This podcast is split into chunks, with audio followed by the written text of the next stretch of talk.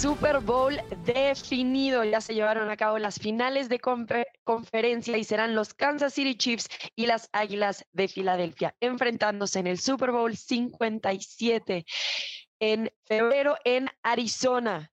Ya hablaremos de esto más adelante. Sí es motivo para mencionarlo. Bienvenidos a NFL Live, el podcast en español. Yo soy Rebeca Landa junto a Pablo Viruega y Tapa Nava. Esta semana todavía tenemos tiempo para hablar de otras cosas que no son el Super Bowl, porque hay una semana de descanso para ambos equipos de cara al partido más importante de esta temporada. Mucho que platicar, eh, algunos retiros, algunas contrataciones, algunos movimientos y un evento que por primera vez va a cambiar el mundo de el flag y de la NFL. Pablo, ¿cómo estás? Muy bien, Rebe, ¿cómo estás? Un gusto eh, escucharte. Igualmente al Tapa, un abrazo, un saludo a nuestros amigos de NFL Live, el podcast en español. Bueno, pues es, la semana previa al Super Bowl, es la semana como que estás eh, ya ansioso de que empiece, pero te das cuenta que viene el Pro Bowl, que hay varios temas de los cuales de, platicar. Ya decías, una semana con noticias que no tienen que ver con el Super Bowl. Y eso, pues, eso solo lo genera la NFL. Sí, ¿qué tal? Eh? Hay noticias siempre. Tapa, ¿cómo estás? Al revés, Pablo, qué gusto saludarlos desde la sucursal del Polo Norte, alias Dallas. Y sí, ya contento porque se definieron los protagonistas del Super Bowl, los dos mejores equipos, uno de cada conferencia, a lo largo de toda la temporada regular. Muchos cambios, pues no solamente entre los entrenadores en jefe, también entre los asistentes y coordinadores. Creo que más coordinadores que head coaches, de hecho pero siempre dispuesto y siempre con el gusto de platicar con toda la banda que nos hace el favor de escuchar. Sí, muchísimas gracias por acompañarnos cada semana. Bueno, una de las noticias de esta semana destacadas es que después de 23 temporadas, además de un corto retiro, Tom Brady ha declarado que se retira definitivamente, dijo for good, Significa, en teoría, que no debería de arrepentirse, intentar volver. 20 temporadas con los Patriotas de Nueva Inglaterra, seis anillos, viaja en 2022 a los Bucaneros de Tampa Bay y gana su séptimo anillo. Hay tantos récords que Brady eh, tiene que es difícil mencionarlos, pero algo que sí me parece importante es que en este 2022 lideró la NFL con 490 pases completos y también por la mayor cantidad de yardas. Y entonces, Pablo, ¿por qué debemos de creer que esta vez es diferente este retiro de Tom Brady? Porque todavía está a la altura de continuar jugando. ¿Qué lo cambia? Sí, eso es un hecho. las lesiones, la baja de juego, eh, eh, un, problema físico no orillan, no llevan a Tom Brady a ese retiro, ¿no? Porque sigue, eh, mira, me tocó hacer el partido contra Dallas, el último encuentro, el de Comodines. Ajá, el último partido de Brady. Sí, por momentos él se deshace el balón para que no le peguen. Obviamente se tiene que cuidar, pues tiene 45 años de edad, ¿no? Y aunque tuvieras 27, te vas a cuidar de que no te peguen pero hubo pases que ponía de 50, 40 eh, yardas en el aire y, yo lo comentaba con Lalo y decía, oye, este tipo a esa edad sigue poniendo pases. Cuando veíamos más jóvenes a Peyton Manning, a Drew Brees, a Ben Roethlisberger, que cómo les costaba llegar pases de 25 yardas, ¿no? Entonces, definitivo, no lo retira un, tema físico. Yo creo que eh, son, eh, es una serie de, de cosas. Una, un tema personal, ¿sí? Que sabemos que fue un año complicado para él, el tema del divorcio, quiere pasar más tiempo con la familia. Desde el año pasado ya lo había manifestado que se estaba perdiendo o se había perdido años importantes, sobre todo de sus hijos. Eh, el tema de que no tiene contrato, digo, eso, no, eso no debe ser un problema para Brady, porque muchos equipos lo van a querer, pero ya tiene un contrato también con una televisora, con Fox, y un contrato bastante jugoso.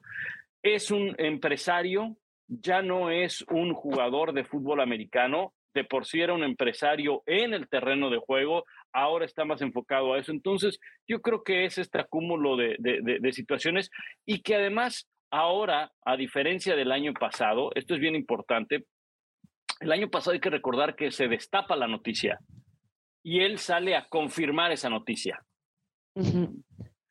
Después él se arrepiente y, regresa. Ahora él da la noticia, él está en pleno control. Eso quiere decir que, sabes que ya no me veo eh, eh, empujado, ya no me veo obligado, ya no me veo a, no, o sea, ya ahora sí estoy en pleno conocimiento.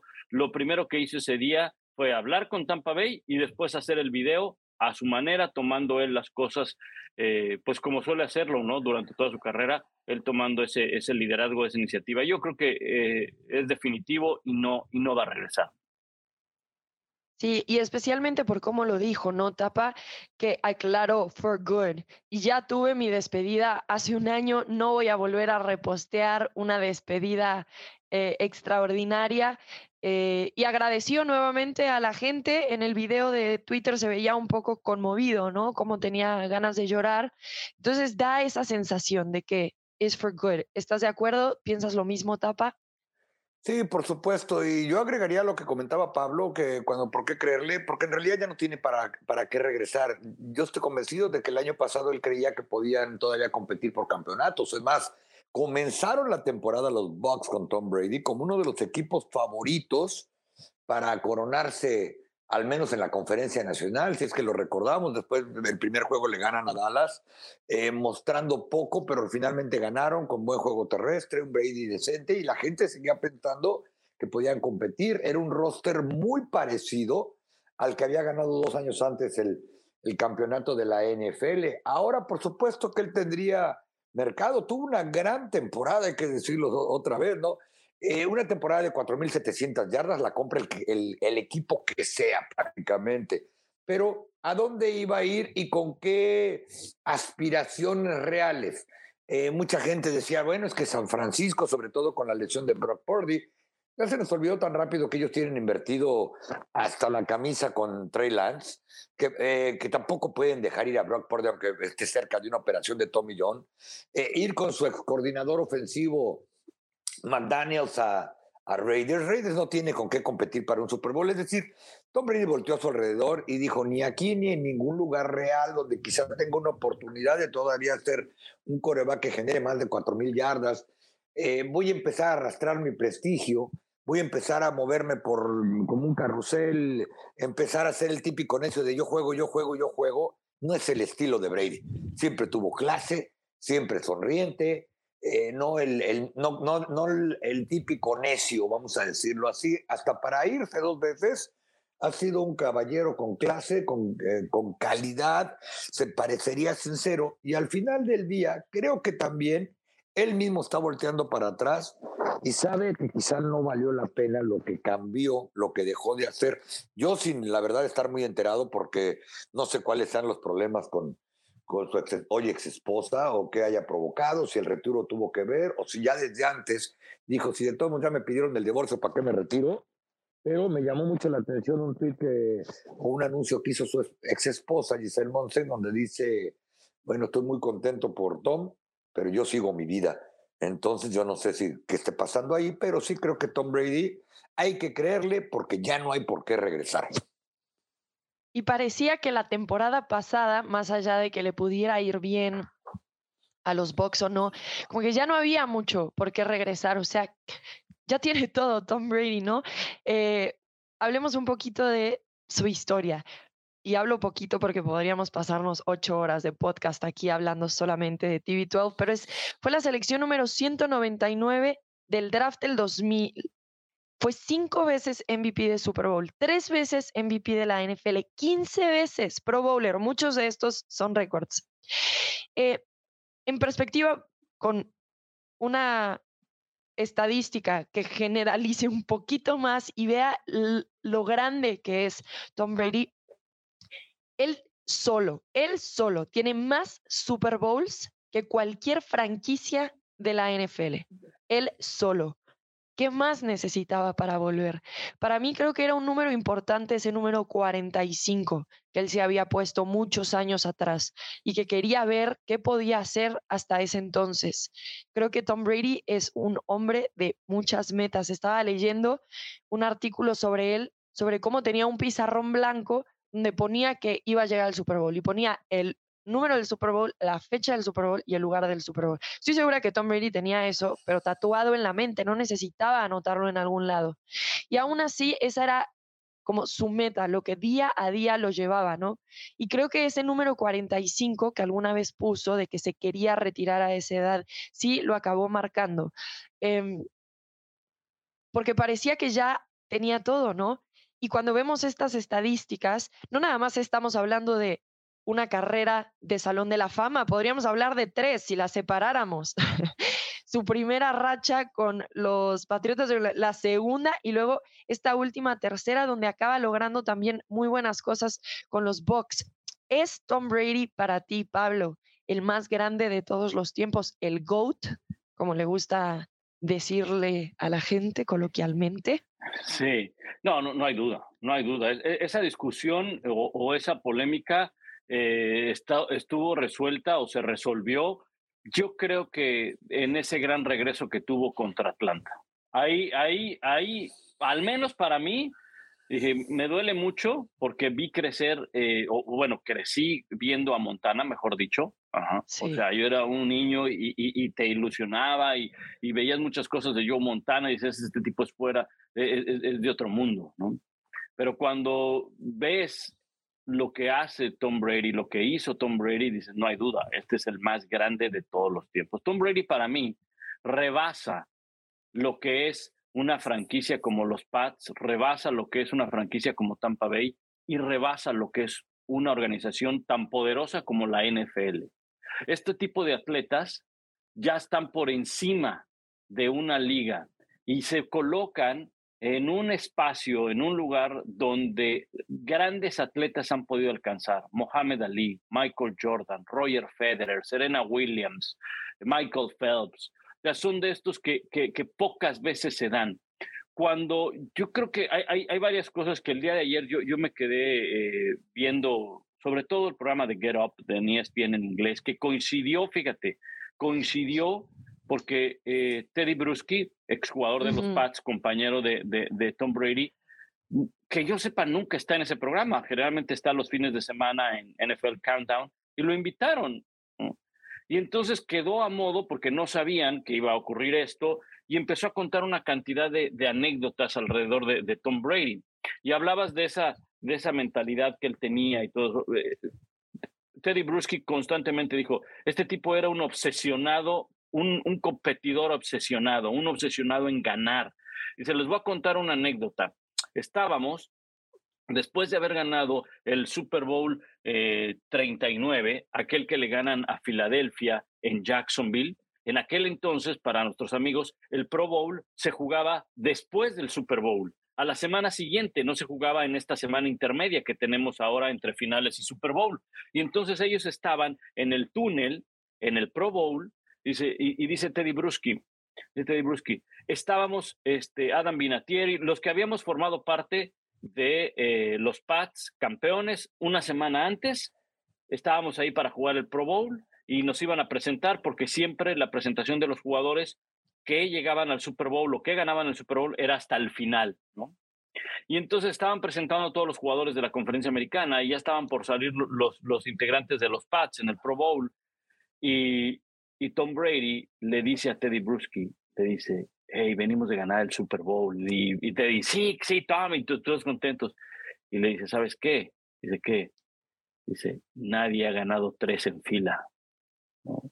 Y Teddy Bruschi le dice, oye, hace una semana acabamos de ganar uno. ¿Ya estás pensando en ganar otro? Dice, apenas, dice, palabras textuales de Teddy Bruschi, dice, todavía tengo confeti en, e, en, mi cuerpo, en, en, los tacos, ¿no? O sea, todavía, todavía tengo el confeti en la cabeza y tú ya estás pensando en el tercero. Dice Teddy, es que nadie ha ganado tres en fila. Dice, podríamos ser los primeros. Entonces, a ese nivel, a ese nivel, y yo creo que eso es lo que hacía Tom Brady. O sea, era un, era un obsesionado por ganar, un competidor, un tipo que tiene una ética profesional tremenda de trabajo y sobre todo que elevaba el nivel de los que estaban a su alrededor. Todo esto dicho por compañeros de él, excompañeros. Pero lo más grande de todo, y con esto termino, lo más grande de todo es cuando los rivales reconocen eso de Tom Brady. Cuando tus adversarios reconocen la grandeza que tú tienes, es cuando te separas del resto. Y aquí me hace pensar en una pregunta, Tapa, que a ver, evidentemente, Tom Brady no es el más rápido, no es el más grande, no es el más atlético, y aún así es lo que es. Y todo esto que acaba de mencionar eh, Pablo, el promedio de edad de un jugador en la NFL es de 3.5 años. Tom Brady acaba de cumplir 23 años de carrera. Además del legado tan pesado que carga, ¿no? ¿Cómo lo hizo? Si no es ese gran atleta que ves y que dices, obviamente, obviamente, porque sí lo vemos a veces en un Jordan y sí lo vemos a veces en un Roger Federer y sí lo vemos a veces en un Michael Phelps. Tal vez eso no era claro en un Tom Brady. Lo dice justamente en el pick donde lo seleccionaron. ¿Cómo lo logró Tapa? Con preparación. Eh, yo siempre he pensado que Tom Brady, para poder tener la longevidad que tuvo, eh, tuvo que eh, convertirse en una forma de vida. Es más, yo ayer lo mencionaba también en un enlace que tuve, que más allá de todos los récords que podríamos, como bien dijiste, pasar ocho horas, un día completo hablando de ellos, lo que hizo en partidos, en playoff, en temporada regular, de manera individual, grupal, etcétera, etcétera, Tom Brady se convirtió en una forma de vida. ¿A qué me refiero?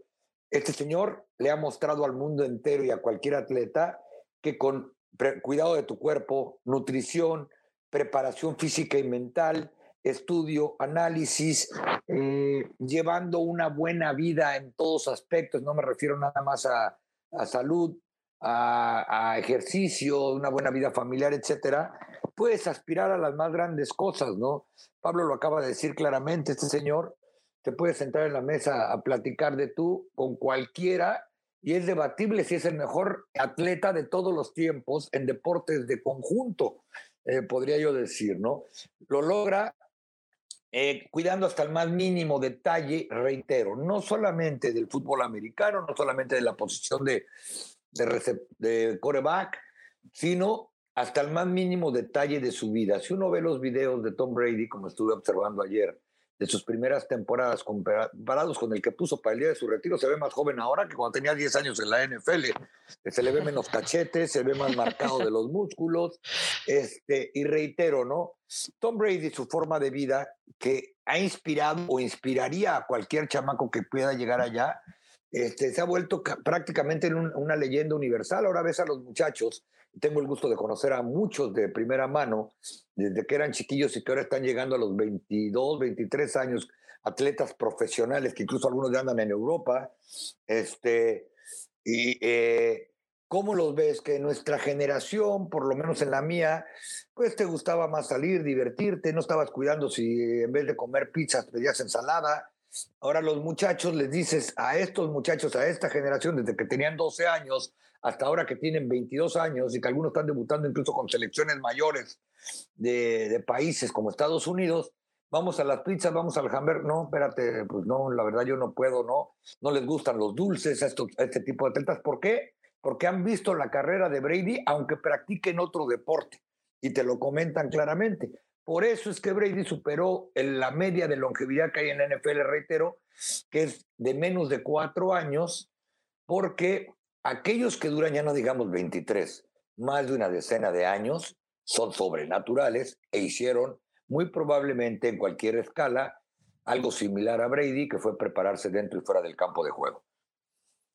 Sí, y lo hizo a su manera, porque esta idea de la pliabilidad, que es la forma en la que él prepara sus músculos, en lugar de ir necesariamente al gimnasio, todo esto, pues él lo inventó.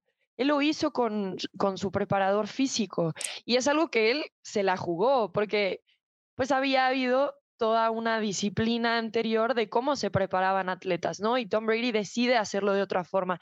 Pero también más allá de su físico, algo que creo que es súper importante es esta idea de un competidor que mencionaba Pablo, también de la confianza, pero la confianza en base al trabajo puesto, al tiempo invertido. No era una confianza vacía, como vemos muchas veces en la NFL, era una confianza respaldada por tiempo de trabajo. Estaba también leyendo ayer hubo un momento donde estaban pensando en meter a Garópolo y se le preguntó incluso a Bill Belichick, ¿vas a sentar a Tom Brady? Llegaron de ese partido que perdieron, obviamente, y todo el mundo llegó a las oficinas por su carro para irse a su casa. Tom Brady prendió las luces, se sentó a empezar a estudiar el partido de la semana que seguía.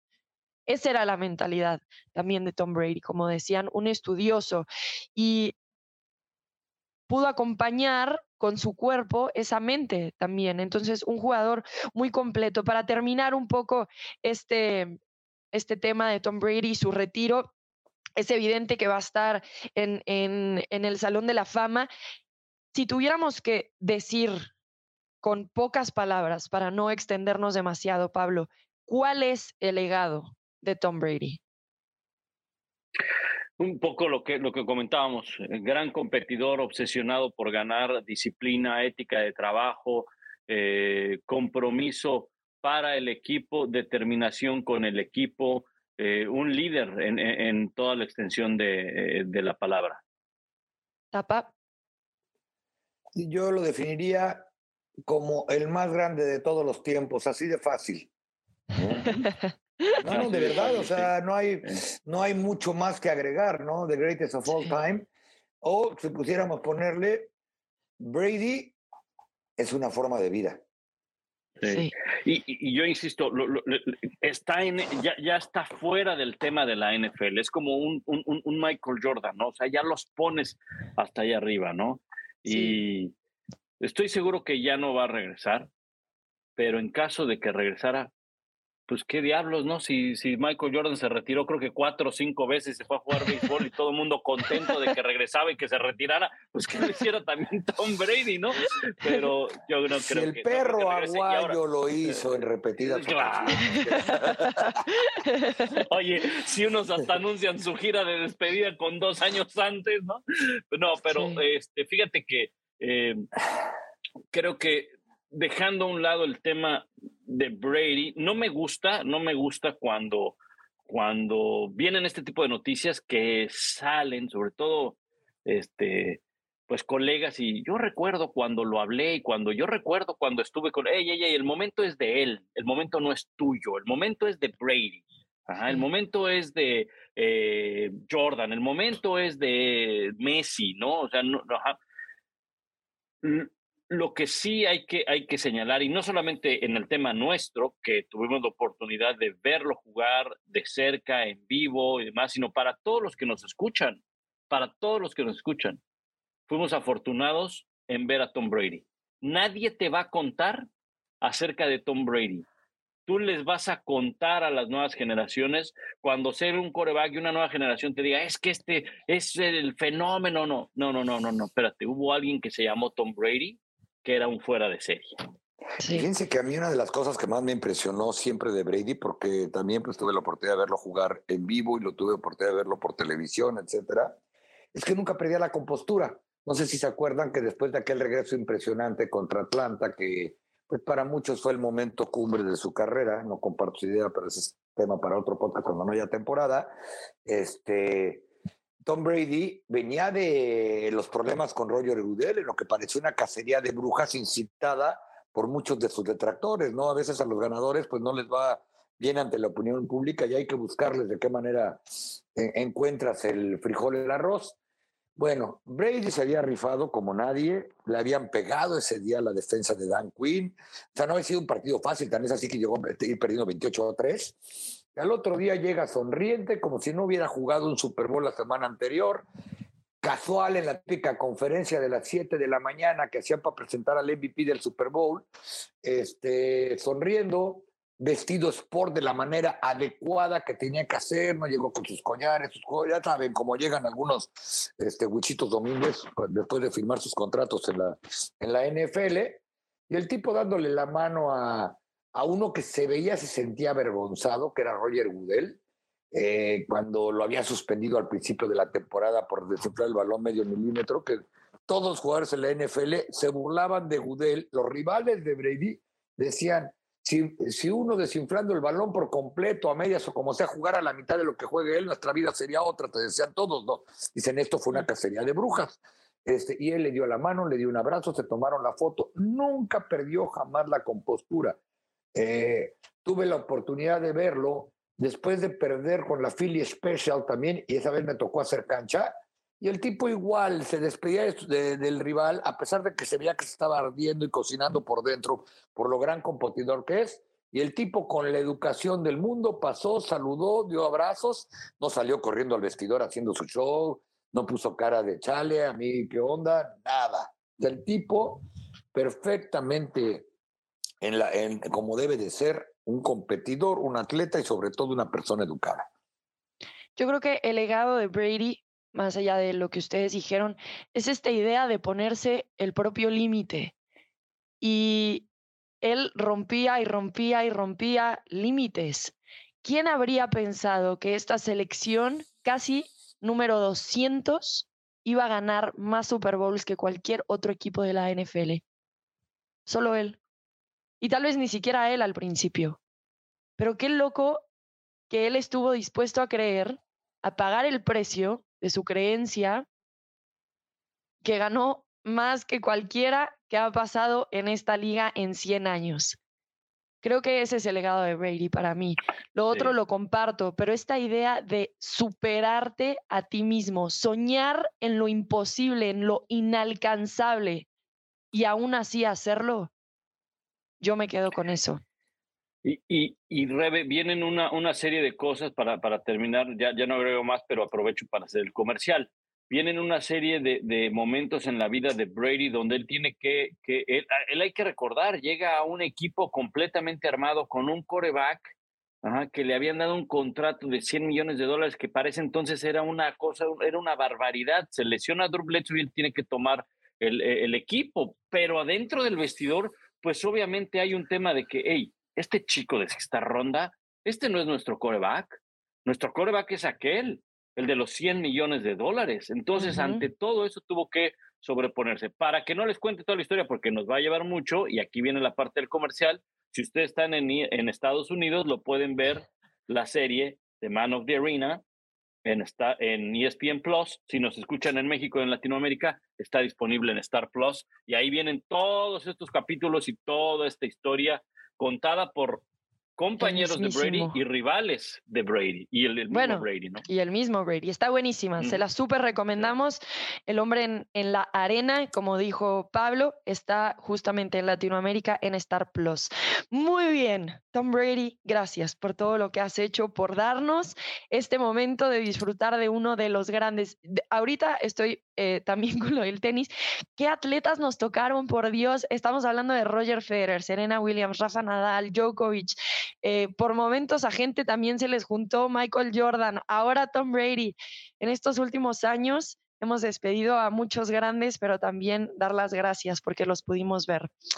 Eh, cinco puestos están o estaban disponibles en la NFL en esta temporada, vamos a llamarla baja, para los equipos que evidentemente no llegaron al Super Bowl. Carolina e Indianápolis, reconstruir más o menos. Em, hablamos en un momento más de cómo viene cada uno de estos equipos. Arizona, Denver y los Tejanos de Houston, ellos con bases un poquito más establecidas, pero evidentemente cada uno con sus retos muy personales. Hablemos de los que ya tienen entrenador en jefe. Los Broncos han contratado a Sean Payton, hicieron todo el acuerdo con los Santos de Nueva Orleans, el canje de las elecciones, para poder liberar a Sean Payton, que todavía estaba en contrato con los Santos, poder contratarlo como entrenador de los Broncos. Demico Ryan estaba como entrenador de los 49ers, coordinador defensivo. Hablamos de la defensiva de los 49ers, ha firmado con los Texans, con los retos que tienen los Texans y también las cosas buenas que tienen los Texans. Y Frank Reich salió en esta temporada a la mitad de ser entrenador con los Indianapolis Colts y ahora ha firmado con las Panteras de Carolina. Un roster que tiene talento, pero que es importantísimo que consiga un coreback. Parece ser la historia de Frank Reich, donde sea que se pare. ¿Quién de estos entrenadores, entendiendo también que Colts y Arizona todavía están buscando coach, todavía no han firmado a nadie, quién de estos entrenadores tiene más probabilidades de tener éxito con los equipos que han firmado? ¿Tapa? Yo creo que Sean Payton con los Denver Broncos, los Denver Broncos en el papel tienen un mejor roster que cualquiera de los demás equipos que, que mencionaste. Ojo, eh, una mención especial a Carolina, porque a pesar de todo lo que sucedió, que despidieron el coach, cambiaron a su mejor jugador, pelearon por playoff hasta la última semana de temporada, pero creo que eso fue más casual por la división en la que estaban, donde el que pasó fue precisamente Tom Brady y los Bucaneros de Tampa Bay por, con marca perdedora. Pero si uno observa el roster de, de los Broncos, es el mismo roster básicamente que se suponía que el año pasado iba a competir al menos por un lugar en la postemporada, como lo mencionábamos aquí, ¿no? Que ahora que esto está mucho más avanzado y que tiene más posibilidades de tener éxito, cuando llega un coach que en 13 temporadas con los Santos de Nueva Orleans, nueve veces fue a, postemporada, estuvo en dos juegos de campeonato de conferencia, ganó un Super Bowl y lo hizo sacando una franquicia que no había ganado absolutamente nada, que me atrevería a mencionar con todo respeto, que era la más gris de la NFL, la que inventó las bolsas de papel, la que decían que estaba destinada hasta que no se cambiara de ciudad, que estuvo cerca de ir a San Antonio, a perder. Ahora, llega un equipo con tradición, que ha ganado Super Bowl, que tiene cualquier cantidad de salones de la fama, eh, y, y, que tiene al coreback. Estamos viendo que en esta liga de hoy pues bueno, o que se supone que lo tiene, porque la verdad Russell Wilson, eh, como que por lo menos en, mi caso particular me decepcionó pensando que a lo mejor era el sistema y la defensa. Eh, yo no puedo eh, confirmar ni negar ni nada sobre que si llegó sintiéndose una diva o no, etcétera. Es más, yo siempre lo tuve en un concepto de que tenía cara de que era buena onda. Alguna vez lo vi como shortstop de los Rangers en Sprint Train y se portó todo dar con todo el mundo. Así que lo que sí creo que es un tipo que ha ganado en la liga, que ha estado en playoff, que cuando ha tenido un buen head coach como lo tuvo en, en Seattle con Pete Carroll, lo hizo absolutamente en todo. Por eso es que creo que Sean Payton pues tiene las mejores posibilidades de ser exitoso, porque ya sabemos también todo lo que tienen en la defensa, los receptores. Es decir, creo que Sean Payton está en la conversación para llevar a un equipo que dio pena ajena la temporada pasada otra vez reitero, a ser candidato a playoff. Paren su carrito todos aquellos que crean que va, que es candidato para ir al Super Bowl. A ver, para mí el reto aquí de Sean Payton, y tal vez la palabra no es la correcta, pero reparar a un Russell Wilson. Porque creo que sí es más lo que tú dices que es tapa que lo que vimos esta última temporada pero no todo creo que caiga en, el, en los hombros de Nathaniel Hackett. O sea, algo hay ahí también.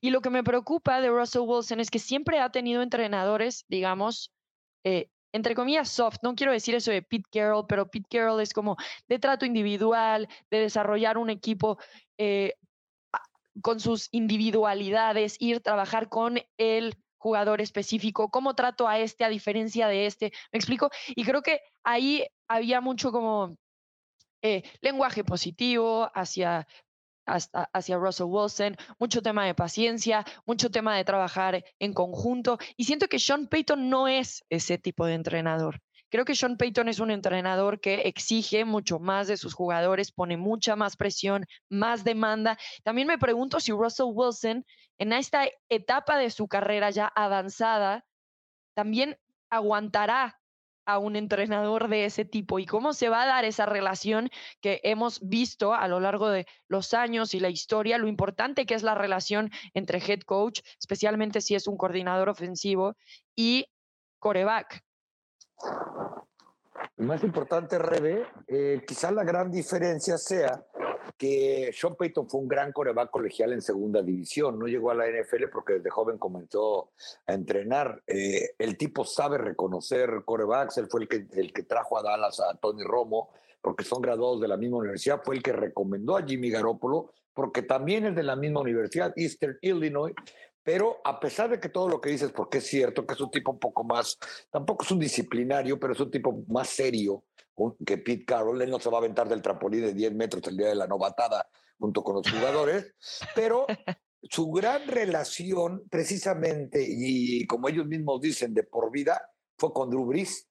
Eran, eran uña y mugre, a pesar de que uno era coach, el otro entrenador, perdón, y el otro jugador, y que se guardaban el debido respeto, creo que eso le puede ayudar que Russell Wilson lo va a ver con el respeto de que ya dirigió a un probable Salón de la Fama, que ya ganó un Super Bowl y que tiene mucho que aportarle y que quizá, estoy hablando de supuestos, yo no, no, tengo por qué afirmarlo, que quizá a Nathaniel Hackett la gran diferencia es que a lo mejor era un buen entrenador, pero nunca había sido entrenador en jefe de la NFL, había sido coordinador.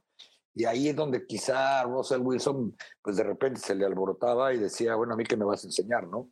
Claro. Bueno, eh, lo, he, lo he dicho varias veces, que también la franquicia se equivoca en darle a Russell Wilson, desde mi punto de vista, su propia oficina, acceso ilimitado a los entrenadores. O sea, lo trataban como un... ¿Eh? Sí, sí, tenía, su propia oficina.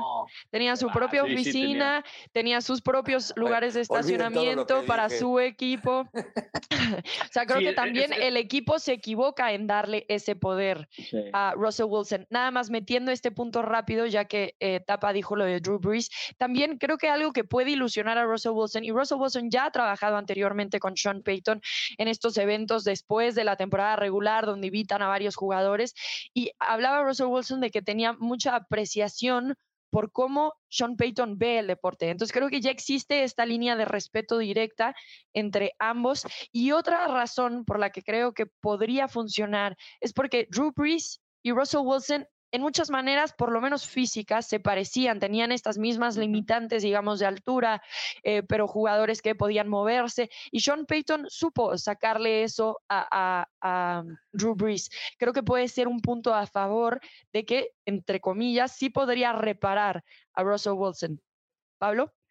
Sí, sí, exacto. Eh, eh, reparar lo podría mejorar o podría al menos mostrar algo mucho mejor que la campaña anterior.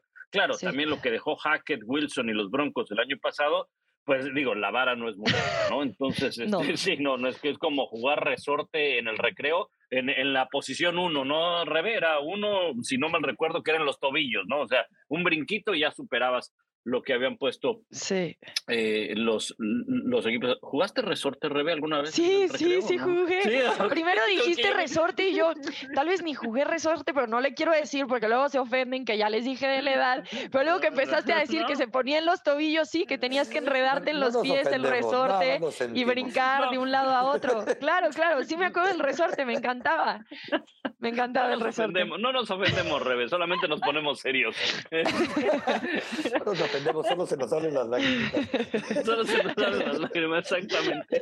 Me empieza a doler la, me empieza a doler la lumbar. No sé por qué.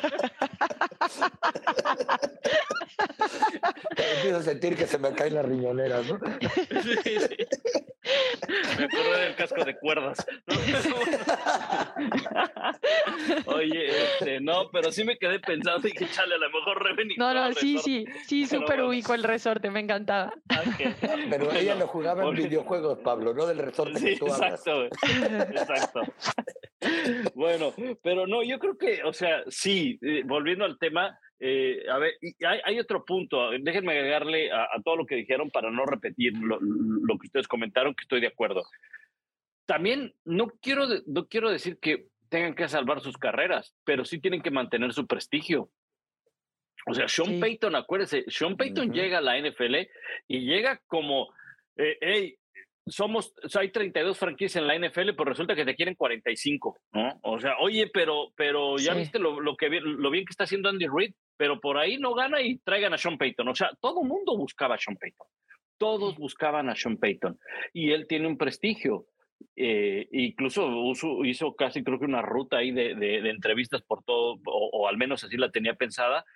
Pero, y por otro lado también, eh, Russell Wilson, más allá del prestigio, es, quiero ganar lo que en algún momento llegué a tener cuando llegué a esta liga en la NFL, ¿no? O sea, cuando llegué a dos veces a un Super Bowl, gané uno, perdí el otro. Entonces, eh, cuando tienes esos dos profesionales, yo creo que se dejan a un lado egos, se dejan a un lado eh, cosas y hay un mutuo respeto. Yo creo que hay un mutuo respeto de uno para el otro.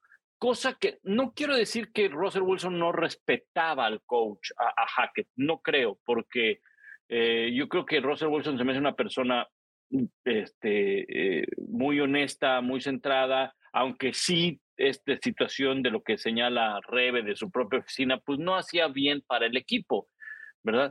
Pero yo creo que sí, el mismo Russell Wilson decía, oye, a ver, espérate, Hackett, ¿qué está pasando aquí, no? O sea, eh, eh, esto no está funcionando como debería de funcionar o como a mí me enseñaron que tenía que funcionar un equipo de NFL, por la misma inexperiencia del propio Hackett. Eso me queda claro, eso, eso, es, eso fue evidente. Y el propio Russell Wilson también tuvo sus factores y sus culpas, como todo el equipo. No hay duda, para mí Sean Payton es el que va a tener más éxito de todos estos, porque estamos enfocándonos nada más en Drew Brees, perdón, en Drew Brees, en Russell Wilson y en Sean Payton. Pero hay algo que tiene Denver que no tienen al menos estos que mencionamos y que no tienen varios equipos de la NFL. Tienen una magnífica defensiva, una magnífica defensiva de la cual hay que sacarle provecho. Y Sean Payton le va a sacar provecho a la defensiva y le va a sacar provecho a un sistema que le encaje al propio eh, Wilson y a lo que tiene a su alrededor, más lo que logren tener en, en, agencia libre y bueno, no sé qué tanto puedan sacar en el draft, ¿no? No mucho. Y creo que una de las cosas que también trae ventaja sobre Hackett es que seguramente si el equipo le puso su propia oficina, también le fueron a comentar, ¿cómo ves? ¿Quién te gustaría? ¿Crees que valga la pena traer a Sean Payton? Que por cierto, hasta donde tengo entendido, no, no quiso ni siquiera una segunda ronda de entrevistas. Se les dijo, la cosa es así, si no, pues ahí nos vemos, ¿no? Por lo mismo de que tenía ofertas por todos lados. Pero supongo que no fue una sorpresa y lo consultaron a, Russell Wilson porque no se les fuera a poner malito otra vez. Sí, a ver, pero también se habló de que realmente, y, esto es un rumor, ¿eh? aclaro, alerta de un rumor, que los Broncos querían a Demico Ryan, nada más que acaba firmando con los Texans. Y ahí es cuando los Broncos le hablan a los Saints y cierran este acuerdo por Sean Payton. A mí me gustaba la idea de Sean Payton porque creo que este equipo lo que necesita es un coordinador ofensivo, no un coordinador defensivo como es de Mico Ryan. Pero sí creo que vale la pena hablar de él en cuestión de los Texans. Yo entiendo que es una franquicia que lleva un buen rato en esta inestabilidad no nada más por lo que dejó Bill O'Brien, sino también por cómo se han manejado los entrenadores en los últimos años. Mick O'Brien es el tercer entrenador en tres años, pero le dieron un contrato de seis años, lo que da la impresión que esto va a largo plazo. Todo mundo quería a Ryan. Eh, y parecía por momentos la mejor opción disponible, también porque no costaba lo que costaba Sean Payton para sacarlo de los Santos de Nueva Orleans. Él fue el arquitecto de esta defensa de los 49ers. Ahora, ¿qué puede hacer con los Texans? Y creo que este resultado va a ser mucho más a largo plazo, pero sí creo que podemos esperar un poquito más de Ryan, porque ellos tienen la mayor cantidad de capital en el draft y un gran tope salarial. Entonces, sí hay donde maniobrar. ¿Qué se podría esperar de los Texans para esta temporada? Tal vez no mucho, pero de futuro, si es que esta franquicia le da tiempo a Ryan de trabajar y de generar un equipo conforme vayan pasando los años, más allá de que el resultado no sea inmediato. Pablo. Eh, bueno, yo creo que, a ver, este, híjole, es que en, el caso de, Houston, eh, tiene que reconstruir. Y, volviendo a lo que tú decías, eh, mejor Sean Payton que, que Demico Ryan, yo creo que la apuesta fue la correcta en el caso de los Broncos de Denver. Una combinación de un quarterback, de un quarterback muy experimentado como Russell Wilson y un entrenador novato en su primer año, eh, creo que no es la más adecuada. Si un entrenador novato con un equipo con el que tengan que reconstruir, probablemente tampoco los resultados hay que ser pacientes en ese resultado. El tema es que Houston no lo ha sido. Houston ha cambiado constantemente de entrenador, pero puede sacar provecho, puede darle tiempo. Mira cómo ha ido evolucionando. Por ejemplo, yo creo que algo muy parecido e-, es los Jets de Nueva York, con su entrenador Sale. O sea, este equipo va progresando, quizá no con pasos tan grandes como el que sucedió con Jacksonville, por ejemplo, ¿no? Que de, una, de, una, de un año a otro, pero los Jets ya no es el mismo equipo de hace tres años. Es un equipo que para el próximo año estará compitiendo. Houston tiene que empezar ese camino. El problema es que si no le das continuidad, si no le das tiempo a un entrenador que traes para que construya un equipo, pues el que llegue va a volver a empezar de cero y va a volver a empezar de cero y va a ser más complicado. Sí. Y para los Texans creo que fue ganar, ganar con Demeco Ryan. Para empezar, es un entrenador barato, como ustedes lo decían, en términos de que si esos seis años se los tienen que indemnizar, pues lo mismo indemnizaron a Lobby Smith, quien había firmado por tres temporadas. Lo mismo tuvieron que eh, indemnizar a cualquiera que se ha parado ahí. Es el cuarto entrenador, incluyendo a Romeo Crenel, quien fue interino, que tiene los Texans en tres años. Cal McNair, el, el hijo del que fundó la franquicia, que en paz descanse, ha hecho un desastre con los Texans en absolutamente todos los aspectos, ¿no? ¿Qué sucede? Le da el puesto de gerente general a Bill O'Brien, que en Houston se sigue hablando de que ese tipo debería estar en la cárcel por todo lo que destrozó la franquicia.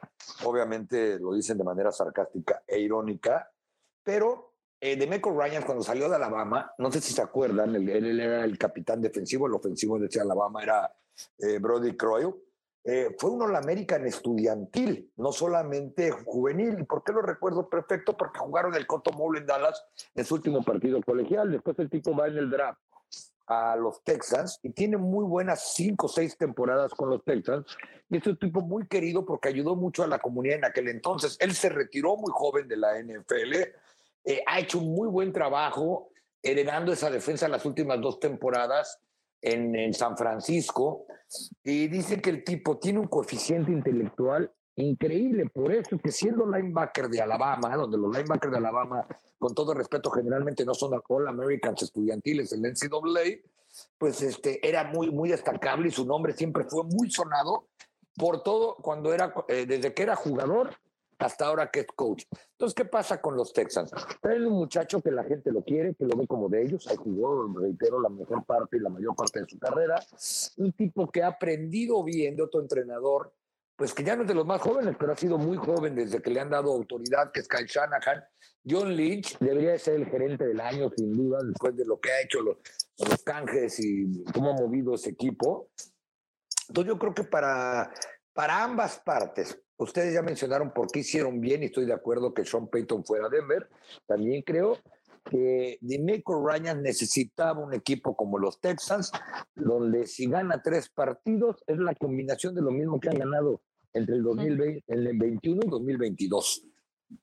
Sí, Sí, se ve las posibilidades para Demico Ryan como una buena opción y además parece que hay como terreno limpio ahorita. O sea, como que está llegando a algo nuevo, no está, digamos, desastroso como estaba hace un par de años que no tenían ni jugadores, ni entrenador, ni capital en el draft, ni selecciones, ni absolutamente nada. Como que pudieron más o menos limpiar el terreno para su llegada. Creo que también es una adquisición eh, interesante. Y ahora que hablabas de esto de Ryan, de ser linebacker y muy interesante, que es súper inteligente, bueno, es justamente lo que él pide en sus defensivas, linebackers que son sumamente inteligentes. Y me encanta cómo las mismas habilidades del entrenador se acaban traduciendo a su sistema. Y por último está Frank Wright, que llega a las Panteras de Carolina. Para mí, si tuviera que hacer un análisis de esto rápidamente, es que este es un roster talentoso, como ya dije, le falta un coreback, pero me parece muy segura esta decisión de Frank Reich.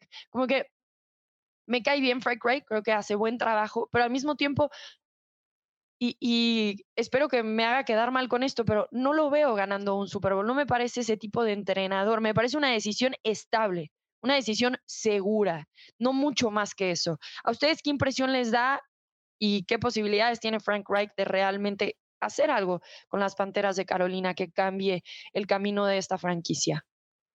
Yo creo que tiene, tiene grandes oportunidades. Obviamente, eh, como tú dices, es un roster, pero hay que solucionar el tema de, del, del coreback. ¿no? no tienen coreback. Por cierto, toda la división sur de la, de la Nacional no tiene coreback, ¿eh?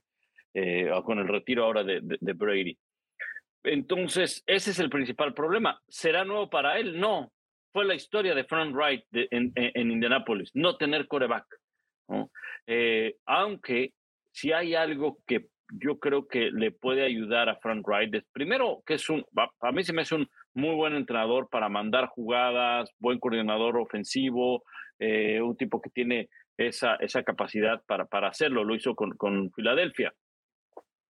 Y otro, creo que va a estar en un equipo donde el dueño lo va a dejar trabajar.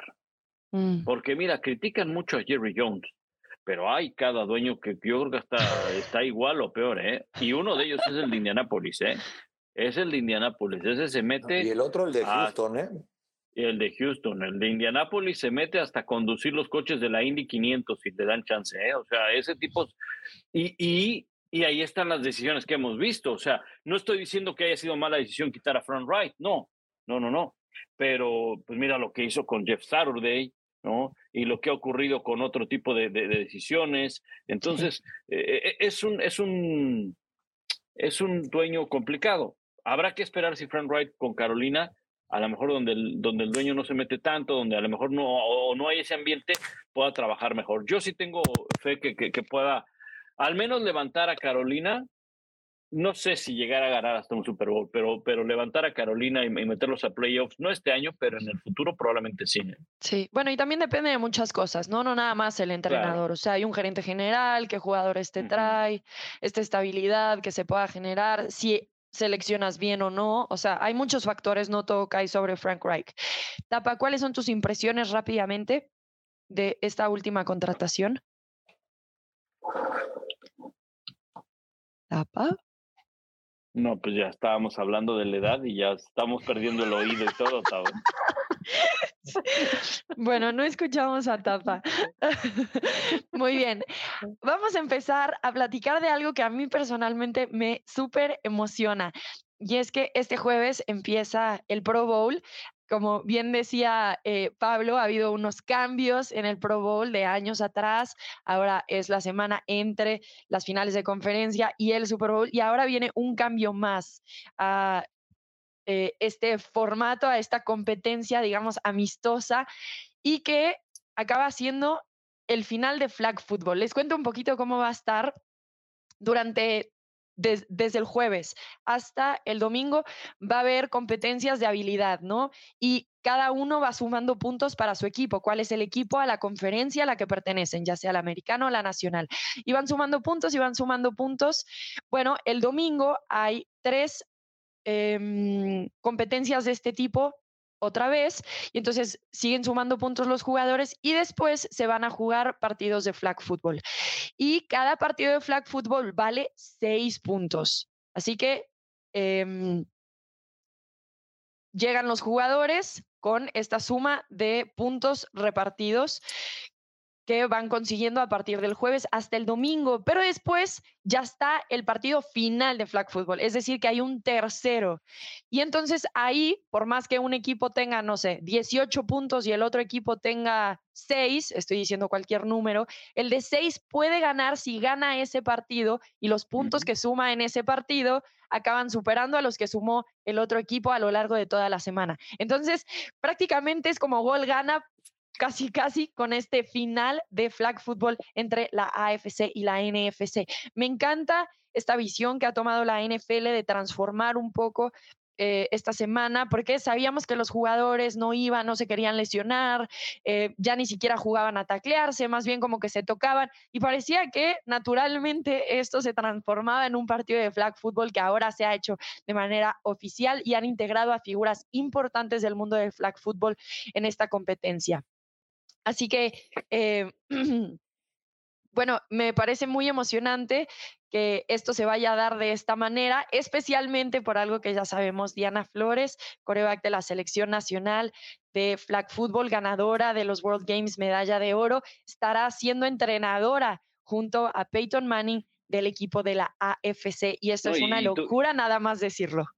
Y tu comadre, Rebe. Y mi super comadre, tan mi comadre, que el viernes vuelo a Las Vegas para estar con ella, acompañarla en este momento que va a ser increíble. Voy literalmente a estar con ella, no voy por trabajo. Eh, y bueno, va a ser muy emocionante ver esto. También lo padre es que eh, estos partidos de flag football abren también la puerta a que se lleve a cabo el championship, el campeonato de la NFL de flag. Entonces, todos esos equipos que han ido ganando este año sus torneos, ahora llegan los mejores también al Pro Bowl a enfrentarse y tratar de coronar al campeón de NFL Flag. Así que va a haber muchísimo flag este fin de semana. Los invito a verlo, va a estar muy emocionante. Sí, tapa. Una, una pregunta. Eh, para hacer los equipos de flag, los tienen que hacer de alguna manera que a fuerza tengan que incluir, por ejemplo, un receptor, un corredor, un tackle ofensivo, un garecito de eh, un garecito ofensivo, etcétera. sí, porque dije, donde, donde vayan a hacer un, un equipo con un coreback, eh, un, otro receptor y demás, pues la van a llevar robada. Lo digo porque, porque pues como ustedes saben, los equipos que van a disputar el Super Bowl, pues tienen que ceder su, su lugar en el, en el Pro Bowl para otros jugadores porque no los van a dejar ir ni van a ir. Eh, me puse a pensar en la imagen cuando estabas narrando las retadoras o el gol para del flag football, etcétera, como todos jugamos alguna vez en la escuela. Este, a Tyler Biadish, el centro de los Cowboys, que llamaron en vez de, de otro jugador que va a participar en el Super Bowl. En este caso me refiero a Jason Kelsey, el centro de Kansas City porque acuérdense que ahora ya no los llaman prácticamente por conferencia, aunque al final sí jueguen por conferencia. Entonces, supongo que eso tendrán que hacer para ponerlo más emocionante, ¿no? Poner los equipos lo más nivelado en cuanto a las reglas de cuántos jugadores que no sean de backfield debe tener cada, cada equipo de flag. Sí, fíjate que eh, tengo el roster justamente, como creo que ya todos podríamos eh, tener el roster de quiénes van, quiénes no, quiénes son suplentes. Me lo mandó Diana para que lo estudiáramos juntas y ver qué jugadores podría explotar. Pero a ver, si por ejemplo a Diana le toca a la americana, ¿no? Tiene a Tyreek Hill, tiene a Stephon Diggs, tiene a Davante Adams y tiene a Jamar Chase. no tengo idea si puede meter a estos cuatro al mismo tiempo, porque están jugando tocho 7, o sea, 7 contra 7 en lugar de 5 contra 5, que es el formato ya oficial de la IFAF con la que jugamos nosotras. Pero si es el caso, me puedo imaginar que esto va a ser una pesadilla para las defensivas. Sí creo que como van a jugar tres partidos, probablemente los hagan pensar, o yo diría, insisto, no estoy segura, los hagan pensar en tres equipos entonces, arma tu equipo 1, arma tu equipo 2, arma tu equipo 3 y tienes que repartir a tu talento dentro de esos tres equipos, porque si no, acaba quedando mucha gente fuera también. Además de eso, tienes a tus alas cerradas, a tus fullbacks, a tus corredores, tienes a los tackles, a los guardias. Entonces, eh, creo que va a ser interesante ver si tienen que repartir este talento de manera estratégica para ver em, cómo enfrentan estos tres partidos. Ahora, por ejemplo, Derek Carr entra como replacement, ¿no? Porque no está jugando ni Joe Burrow, ni Josh Allen, ni Patrick Mahomes. Y me pregunto si van a poner tipo a Derek Carr, entonces con Davante Adams, también está Josh Jacobs. Tratas de hacer ahí un equipo como si fueran los Raiders que se entienden perfecto, o más bien eh, lo combinas todo un poco y metes a Derek Carr con Stephon Diggs. no he eh mencionado a, ninguno de los pesados, ¿eh? me tiene muy sentido eso. La verdad también me he preguntado, también me he preguntado cómo los van a involucrar, porque nosotros no tenemos línea. Y entonces, ¿cómo los van a involucrar? O más bien estos jugadores no juegan en el partido de flag, pero sí juegan en el skills. Y entonces ellos suman puntos para su equipo en otras, en otras, en otro tipo de juegos. a ver, a, ver, eh, eh, en años anteriores, y, eso porque me, tocó, me tocó cubrir cuatro de manera consecutiva, algo así, y eh, este, este tema de, de, los skills, de las pruebas de habilidades, eso generalmente se hacían los jueves. Y, o sea, cada jueves se hace eso. Eso lleva ya años. Hoy también va a ser, Pablo. Sí, o sea. sí, sí, hoy empiezan. hoy, jueves, que estamos grabando este podcast. Exacto. Lo que pasa es que nosotros lo veíamos en televisión, incluso en los Estados Unidos. Lo veíamos creo que el viernes o el sábado, si no mal recuerdo. O sea, ESPN grababa, no lo pasaba en vivo. Ahora va a ser en vivo. Este año va a ser en vivo. Antes lo, lo, grababa porque pues había que mover muchas cosas, había que instalar eh, los juegos y demás, ¿ok? Que, a ver, básicamente eran eh, los corebacks tenían que pegarle a blancos, los receptores hacer atrapadas de una mano y todo eso. Los linieros realmente no, no, no se involucraban mucho, a menos de que eh, jugaran este tema de, de, los quemados, como lo conocemos en México. Ahí se involucraban, exacto, ahí se involucraban algunos. Los pateadores en alguna ocasión jugaron el, el gato, el TikTok, ¿no? Ahí en, el, en, en los postes. No sé este año qué, qué, tipo de juegos, porque los cambian, generalmente los cambian. El Dodgeball, el Dodgeball o, los quemados, ese siempre lo juegan, porque ese es bien emocionante y ahí se involucran, incluso hasta los mismos pateadores están ahí, o sea, hay varios, eh, varios. eh, deciden, los equipos deciden qué jugadores van a participar y tratan de que todos estén, ¿no? Pero ya en el tocho, pues yo me imagino que sí tendrán que meter algunos linieros pues, ahí de, de, centro, ¿no? Y yo entiendo que pues todos reciben el balón. Pero, claro, y estaría padrísimo eso. Claro. Ver al centro. Ahora, si quieren les digo quiénes van a... no se nos olvide algo, Tapa, Tapa, no se nos olvide algo, permíteme, no, no, no se nos olvide algo. Muchos de esos linieros en algún momento fueron alas cerradas en el high school o empezaron jugando como corredores cuando eran niños. O sea, no es que sean extraños para, para, para, para jugar. El tocho lo pueden jugar independientemente de que toda tu vida haya sido el centro, independientemente. O sea, eso, eso, esa es la ventaja del flag football, ¿no? Que todos pueden jugar todas las posiciones, aunque a lo mejor atléticamente no, lo, no tengan la capacidad para hacerlo, ¿no? Sí, ni siquiera rápidamente, porque ahí lo tengo, les digo eh, en qué va a consistir el, concurso de habilidades para que Rebe probablemente nos traduzca algunas de las cosas que tienen que ver con esto, porque la verdad en muchas me declaro incompetente.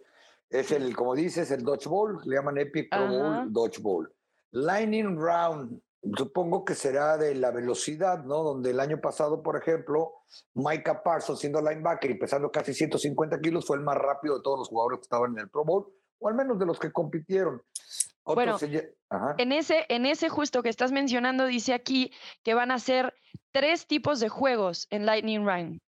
Splash Catch, que tienen que atrapar balones de, eh, perdón, globos de agua.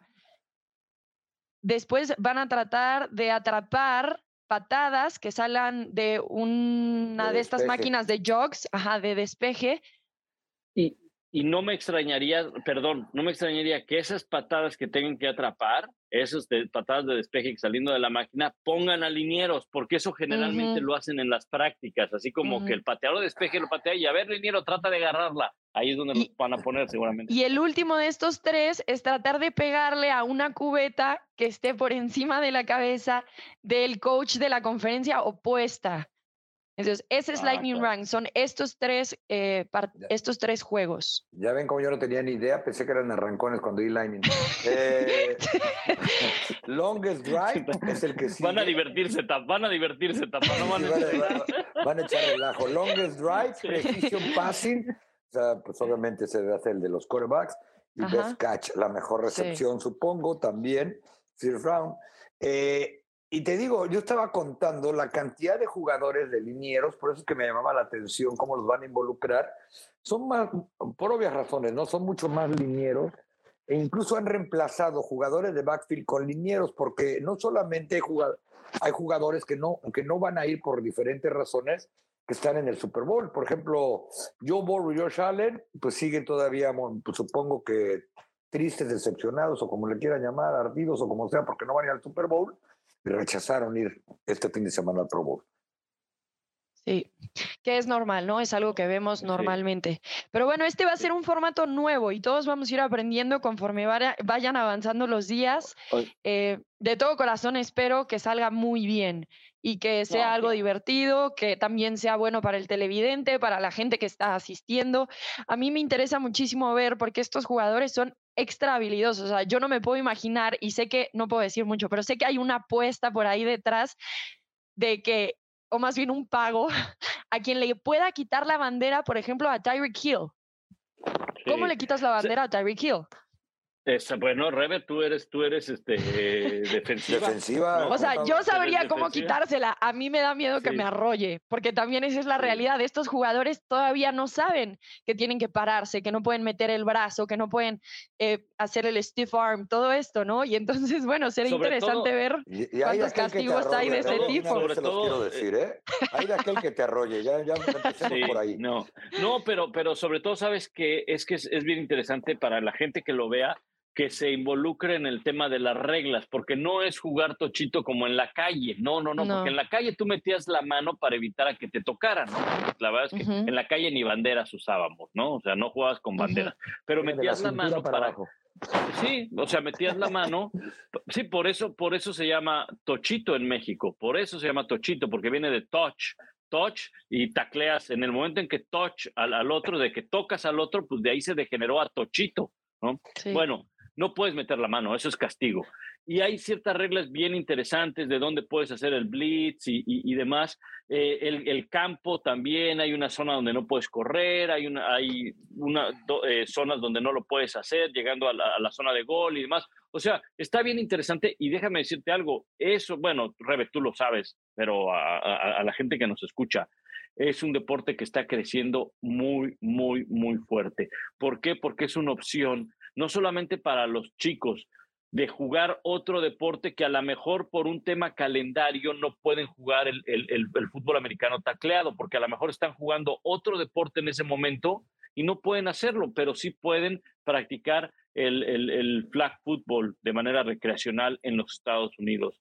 O hay muchos chicos que, por ejemplo, juegan fútbol, soccer en la primavera y se meten a jugar fútbol, el flag football en el otoño. Y eso te hablo de nivel eh, preparatoria, hay torneos donde está la NFL involucrada, por supuesto, en todos los estados, hasta en el más pequeño pueblo llamado Avon, Connecticut, que es donde yo vivo, hay un torneo de flag football, ¿no? este, entonces, eh, es algo que va creciendo y la proyección es no podemos llevar el fútbol americano equipado a los Juegos Olímpicos porque es imposible, no se puede, además, o sea, no, no, no, pero todos pueden llegar a jugar flag football y si puede estar en los Juegos Olímpicos el flag football porque puede ser un torneo en las dos semanas y media que duran los Juegos Olímpicos. Y a, esa es la tirada, a eso. Y eso es interesante porque eso abre la oportunidad de involucrarse con el fútbol americano.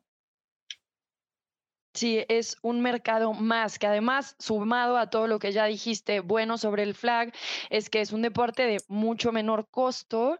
Eh, y por eso es fácil que otros países también se involucren, que la NFL pueda llegar a otros países por medio del flag, porque literalmente necesitas banderas y un balón, no un casco, hombreras, eh, tablas, o sea, hay demasiadas cosas que requiere el fútbol americano. El flag es un poco más accesible, puede jugarse por todo mundo. Algo que también sé que está buscando el Comité Olímpico Internacional es tratar de incluir deportes que puedan jugarse mixtos. Ya lo vimos en Tokio, cómo trataron de involucrar, por ejemplo, em, el triatlón mixto el flag se puede jugar mixto a un alto nivel. Entonces, eso también creo que es algo que están proyectando a hacer los del Comité Olímpico Internacional con el apoyo de la NFL y la IFAS. Así que bueno, nada, los invitamos a estar muy al pendientes del Pro Bowl. Va a ser algo que nadie nunca ha visto por primera vez la competencia y lo que definirá al ganador entre la AFC y NFC será el flag football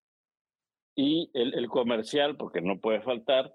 Eh, el, la competencia de habilidades se transmite por ESPN en Latinoamérica. Ahí estarán Kenneth y Lalo Varela.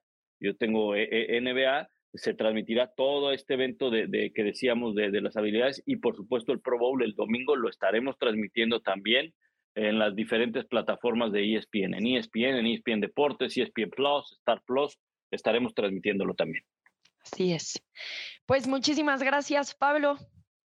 Un abrazo, Rebe, éxito en Las Vegas y saludos a Diana Flores y un abrazo y felicitación a ella.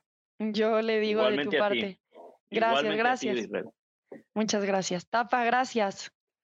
Fuerte abrazo, muchachos. Y nada más rápidamente felicitar al gran Isaac Alarcón, quien fue mm. firmado ya como jugador regular de los Dallas Cowboys. Eh, terminó su elegibilidad como jugador internacional. Y la gran nota es que lo firmaron como tackle defensivo, posición en la que ha estado practicando prácticamente desde hace media temporada. Él ya no tiene excepción en el roster, es parte de los 90 que arrancarán en abril el programa oficial de receso de temporada. Es una gran, gran noticia. Nos alegramos muchísimo por Isaac Alarcón. Felicitaciones a él, todo su equipo de trabajo, su familia.